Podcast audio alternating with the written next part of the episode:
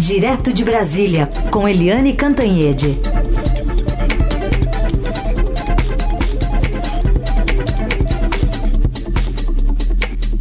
Oi, Eliane, bom dia. Bom dia, Heisen. Bom dia, Carolina, ouvintes. Bom dia, Eliane. Bom, vamos começar com essa expectativa, né? Todo mundo de olho é, no resultado que deve sair nas próximas horas sobre se o presidente Bolsonaro está contaminado ou não pelo coronavírus e outros membros importantes da sua equipe que também viajaram para os Estados Unidos. Não tem uma previsão exata, né? Olha, é, essa história toda muito, muito complicada, porque é, inclusive, eu estava falando ontem à tarde com o ministro da Saúde, o Luiz Henrique Mandetta. Ele estava interrompendo toda a programação dele. Ele estava no Rio. A previsão era ir para São Paulo, onde você tem o maior número de casos. E ele interrompeu a toda, toda a previsão dele, é, desistiu de ir a São Paulo e estava no aeroporto de Santos Dumont, embarcando para Brasília, exatamente por causa da situação do presidente da República, e não só do presidente da República, mas de toda a cúpula do governo. É, o presidente fez o teste e atenção, se não der nada, ou seja, se der negativo, o presidente vai ter que repetir. Por quê? Porque ele voltou há apenas dois dias dos Estados Unidos, é pouco tempo para ter certeza com o primeiro teste. Então, se ele fizer e der negativo, ele tem que repetir. E se der positivo, ele tem que fazer, evidentemente, a contraprova. Então, grande expectativa, todo mundo aqui com a respiração é, no ar, né, para uh, é, esperar o resultado do presidente da República. Além dele, toda a comitiva que foi para os Estados Unidos e na qual uh, estava o Fábio Weingarten, que é o secretário de comunicação do governo e que já foi confirmado com o coronavírus. Então, o Fábio Weingarten é, viajou no avião presidencial, entrou nas vans com os ministros é, nos Estados Unidos, é, cumprimentou o presidente Donald Trump e o vice-presidente Mike Pence, ou seja, há um risco. É, o Trump foi muito elegante, brincou, disse que não está preocupado, mas há um risco real, sim, de contaminação do presidente da maior potência dos Estados Unidos e do vice-presidente dessa maior potência. É, aqui no Brasil, o governo pode-se dizer que está trabalhando em sistema de home office, porque, olha só, além do presidente, estavam a primeira-dama, a Michele, estava o filho do presidente, o Eduardo Bolsonaro, que é deputado federal, o general Augusto Heleno, que, como vocês disseram, é o mais idoso da equipe, também o, o, ministro da Defesa, o general Fernando Azevedo Silva, o chanceler Ernesto Araújo, aliás, o Ernesto Araújo continuou nos Estados Unidos, estava tendo reuniões e contatos com o governo americano e interrompeu, cancelou ontem a, a agenda e voltou para o Brasil e qual é a recomendação nesses casos? Né? Se você teve contato com alguém que foi efetivamente contaminado, como é o caso de todos eles, é que você evite aglomeração, evite reuniões, evite tocar as pessoas e, de preferência, até é, use máscaras para não correr o risco de contaminar quem está perto de você. Até foi por isso que o presidente fez uma live, fez um pronunciamento ao lado do ministro Mandetta e de uma moça que faz a tradução de Libras, todos os três de máscara. Agora, a grande ironia, eu diria a dramática ironia disso tudo, é que o presidente Jair Bolsonaro, dois dias antes, exatamente dois dias antes, tinha dito que esse negócio de coronavírus, gente, é uma crise pequena, é uma fantasia criada pela grande mídia. A grande fantasia, né, criada pela grande mídia, na verdade, se transformou no que se transformou. Aliás, né? Eliane, o próprio gente... presidente está correndo risco de estar tá contaminado. Vamos é, colocar esse áudio para o ouvinte lembrar da frase. Obviamente, temos no momento uma crise, uma pequena crise, né? Um, no meu entender, é muito mais fantasia a questão do coronavírus, que não é isso tudo que a grande mídia ou propaga pelo mundo todo. Pois é, é era uma. O título da minha coluna de hoje no Estadão é, é, fantasia e pesadelo. Porque o que o presidente dizia dois dias atrás que era uma fantasia virou um grande pesadelo. Imagina o governo todo trabalhando em home office. É de lascar, né? E no momento em que o país precisa de governo, né? Porque a, o coronavírus está indo em frente e atingindo, né, contaminou os mercados e a economia brasileira também. Bom, a máscara ontem acho que não era uma fantasia, né? Era até uma prevenção.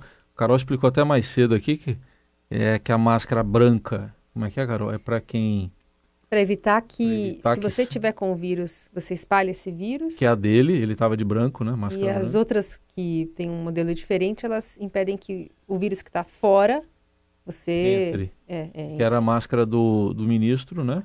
E Aquela da, azul, né? E da é. tradutora, né? Da tradutora lá, de, da intérprete de Libras. Bom, mas, uh, Eliane, enquanto isso a doença está avançando, né? A gente está aqui com mais 130 casos confirmados e estão agindo em conjunto aí, governos estaduais e o Ministério da Saúde? Pois é, gente. É, veja bem a diferença dos números. Né? O Ministério da Saúde é, comunicou oficialmente 77 casos e, na verdade, esses casos chegaram no fim do dia a mais de 130. Por quê? Porque a, a progressão está sendo geométrica, está sendo muito rápida e é, essa diferença é o que o Ministério da Saúde consolidou como dados e os dados que vieram posteriormente e rapidamente das secretarias de saúde. Eu conversei ontem, como eu já disse, com o Mandetta e o ministro Mandetta é, ele disse que os governos estão tomando as providências possíveis nesse momento. Se vocês olharem o mapa brasileiro, é, as, os estados é, contaminados são os estados litorâneos. Né? Vem lá de cima, Rio Grande do Norte, Pernambuco, Bahia, quer dizer, é, os, os, os, do Nordeste, aí vem para os do Sudeste, Rio de Janeiro e tal, até o Rio Grande do Sul. Fora isso, você tem ali, dá uma espichada para Goiás e Distrito Federal. Então, é toda essa faixa litorânea. O resto do país, centro-oeste, é, nor é, norte, toda a parte do norte, ainda estão preservados. Aí a outra parte lá de cima do nordeste também está preservada. Ou seja, a, gente, a, expectativa é que vá caminhando, mas não se sabe em qual celeridade e se vai chegar, por exemplo, ao Acre. Mas o fato é que você já tem a contaminação local. A primeira fase da contaminação era uma contaminação importada. Pessoas que vinham da Itália, que vinham da Ásia, que vinham, enfim, da Europa em geral. Essa é a primeira fase. Depois, elas começaram a passar para alguém aqui dentro do país. Essa é a contaminação local. O próximo estágio é da contaminação coletiva ou comunitária, que essa é a mais complicada. É quando a contaminação começa a ser tão rápida que você já não sabe qual é a origem da contaminação. Então, o Joãozinho da Silva pegou e você não sabe sequer de quem que ele pegou. Essa é a contaminação comunitária. É, é o estágio seguinte. O fato é que a situação está é, muito, muito é, forte, imprevisível. É, teremos quatro meses muito duros e a questão dos leitos é prioritária. O ministro Mandetta me disse que eles é, contrataram uma firma que deixa, é, vamos dizer assim, de plantão, né, uh, mil leitos de cada vez. E esses leitos são entregues de acordo com a demanda dos estados. Por exemplo, São Paulo ontem mesmo pediu 200 leitos a mais. Então a empresa entrega esse estoque de 200 diretamente em São Paulo. Se amanhã ou depois é, outra, outro estado pedir, ele entrega diretamente lá. E esses mil leitos, eles já são aumentados para mais mil, ou mais mil, ou mais mil, enfim, dependendo da demanda. São leitos é, de UTI, que tem oxímetro, tem respirador, é, tem é, dimensões adequadas para as é, para, é, para os casos de UTI. né? E há muita preocupação com o Rio de Janeiro e com o pessoal de saúde. Um navio chinês foi o último navio da China que saiu com máscaras, está vindo para o Brasil, está vindo com 17 milhões de máscaras específicas para o pessoal de saúde, médicos, enfermeiros, funcionários de hospitais é, chega no dia 16. E também tem a antecipação da vacina do H1N1 para diminuir é, aí o risco, a vulnerabilidade, ou seja, aumentar a imunidade das pessoas. Essa vacinação vai atingir, pelo menos a doses, né, 75 milhões de doses, e é a maior operação de vacinação do mundo. Então, o que é possível fazer está sendo feito, mas todo mundo sabe, e as autoridades é, sanitárias sabem que a coisa chegou, vai crescer e é, enfim, é o único, a, o que se pode fazer é diminuir danos. Agora, muita preocupação com o Rio de Janeiro, porque a Rio de Janeiro tem aquela geografia muito particular, né, muita favela, morro, é, é, ruas muito estreitinhas e tal, é uma população muito pobre, com condições de higiene precárias, sem saneamento. E é, além de tudo, o Rio de Janeiro é um dos, uma das três cidades do mundo com maior índice de tuberculose. Tuberculose é uma doença pulmonar respiratória, que é exatamente o ponto fraco aí para contrair o, o coronavírus, o novo coronavírus. Então, Rio de Janeiro, hoje, a grande contaminação é São Paulo, mas há uma grande preocupação do Ministério da Saúde, das autoridades sanitárias com Rio de Janeiro. É isso, é, a coisa está feia. A gente está com a Eliane Cantanhede conversando conosco direto de Brasília. Eliane, só para a gente fechar um pouco mais essa história do coronavírus, tem diversas mensagens de ouvintes é, no sentido de hum, será que esse episódio da, da, do coronavírus não é uma cortina de fumaça para encobrir é, as ações do governo? É nesse sentido que vai a pergunta, por exemplo, do Nelson de Pirituba. E o Rogério de Cotia também traz essa, essa intenção. É, quer saber se tem algo fora da curva com o que acontece por aqui. Ou estamos com falta de líderes mundiais que não estão sabendo lidar com esse vírus, ou estão tentando esconder algo maior que está. É, que nós, simples mortais, não devemos saber. Oi, bom dia, Nelson. É, como é o nome do outro ouvinte? Nelson o, Rogério. E Rogério. E Rogério. Não, gente, não é isso não. Há muita teoria conspiratória, achando que tem alguma coisa por trás para esconder, mas não é isso não. Na verdade, o que nós temos é uma epidemia. O, a gente lembra de várias epidemias, né?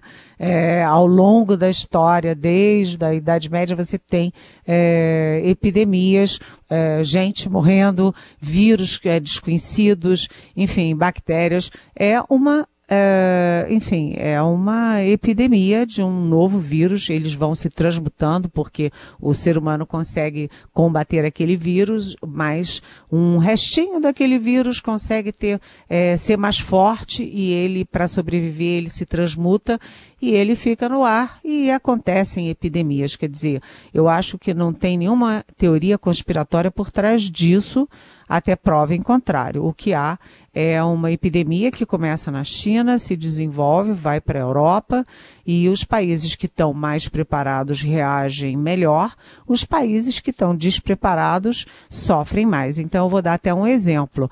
A Coreia do Sul teve um exemplo é, fascinante de como é, combater o vírus, como agir rapidamente e como reduzir danos. Já a Itália foi o oposto. A Itália fez tudo errado a ponto de fechar todas as fronteiras do país. Ou seja, você tem um país inteiro em quarentena trancado. Aliás, eu tenho a filha de uma amiga é, acabou o período dela lá, ela estava com a passagem comprada, a passagem foi cancelada, a companhia não fala nada e ela está lá presa na Itália sem saber o que fazer. Né? Então, a Itália é um péssimo exemplo de combate a essa epidemia.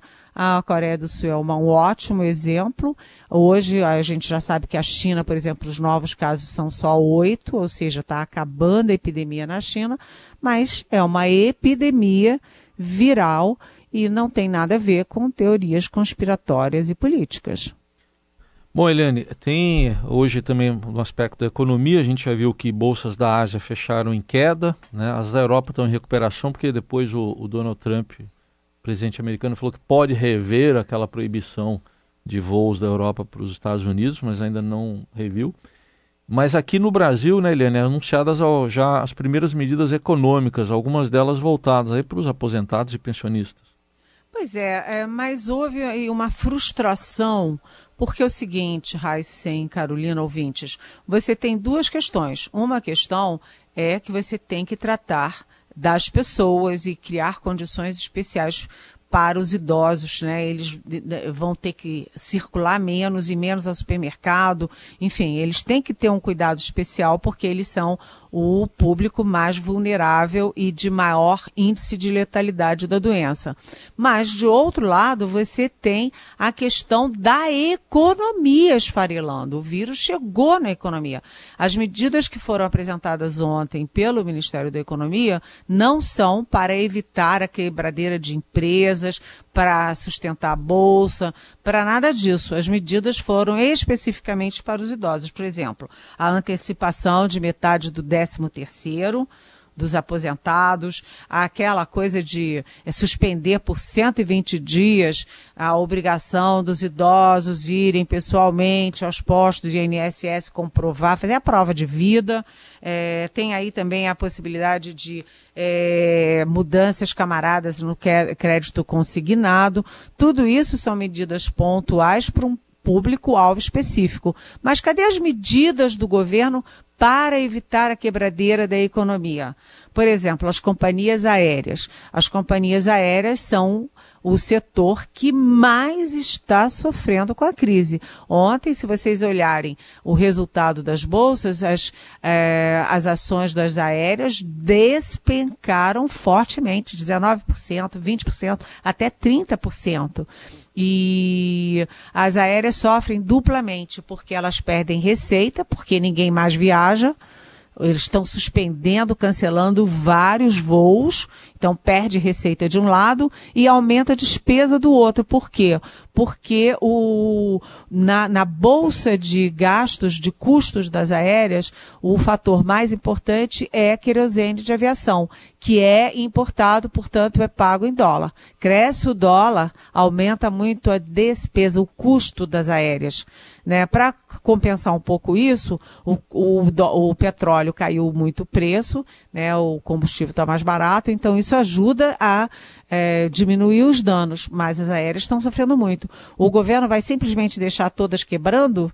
É, que tipo de providência o governo pensa estrategicamente para proteger a economia brasileira. O Trump é, anunciou nos Estados Unidos um trilhão de dólares para segurar a onda lá né, é, o governo brasileiro precisa agir como Estado para tentar equilibrar, porque no fundo, no final das contas, quem paga é a economia toda e a gente pode ter até, bate aí na madeira, toque, toque, toque, uma recessão ao final dessa crise toda. É isso aí, depois da revisão do PIB ainda nesta semana pelo próprio governo. Eliane, voltamos a nos falar e possivelmente sobre coronavírus de novo na segunda. É verdade. Cuidem-se e lavem muito as mãos, evitem aglomeração. Ah, aliás, é, a, a própria manifestação ali, que eles dizem que é a favor do governo, mas na verdade era contra o Congresso e o Supremo, foi cancelada, a pedido do próprio presidente, por uma questão de saúde e não por uma questão política. Até segunda. Beijão. Tchau.